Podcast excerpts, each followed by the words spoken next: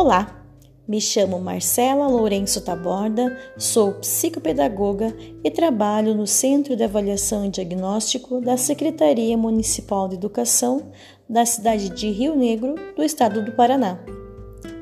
Quero compartilhar com vocês conceitos e algumas dicas sobre o ensino híbrido.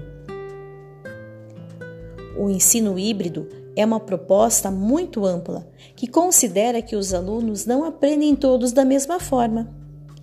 A partir do momento que a gente considera que a forma de aprender dos alunos é diferente, a gente não pode acreditar que a forma que o professor ensina tem que ser a mesma para todos.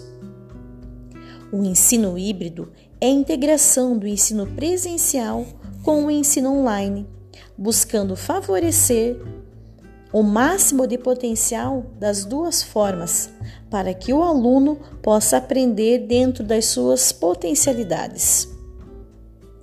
Ele é inovador e atual, que visa uma construção do projeto de vida com ênfase em valores, em competências amplas de conhecimentos socioemocionais, buscando o equilíbrio entre compartilhar e personalizar possibilitando aos professores a elaboração de estratégias de acordo com as necessidades de cada aluno.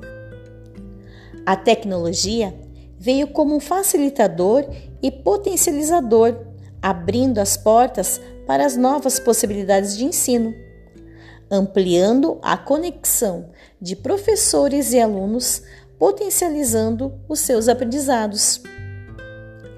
Esse processo agora com mobilidade e conectividade, é muito mais perceptível, amplo e profundo. É um ecossistema mais aberto e criativo que combina múltiplos espaços, tempos, atividades, metodologias e públicos. O ensino híbrido é uma maneira de desengessar a educação, tornando-a mais flexível, onde o professor programa uma parte e deixa a outra a partir das necessidades do grupo e das contribuições que eles podem ter.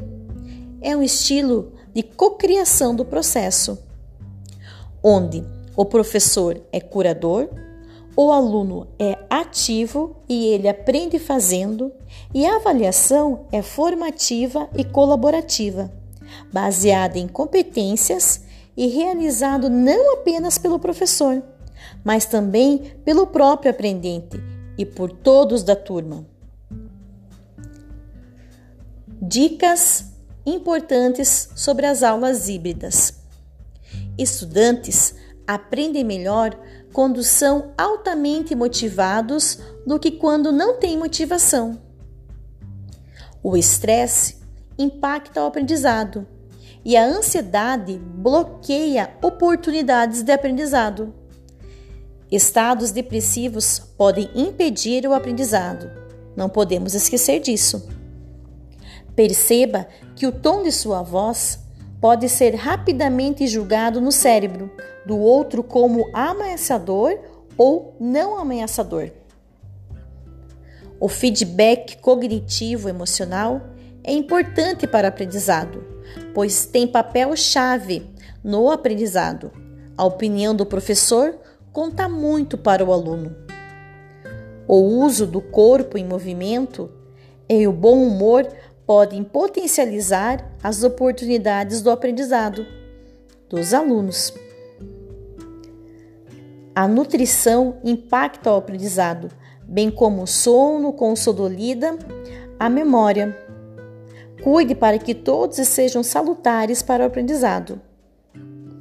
Entender que os estilos de aprendizados, preferências cognitivas, são estruturas únicas do cérebro e de cada indivíduo, e ajudá-lo é papel primordial do educador.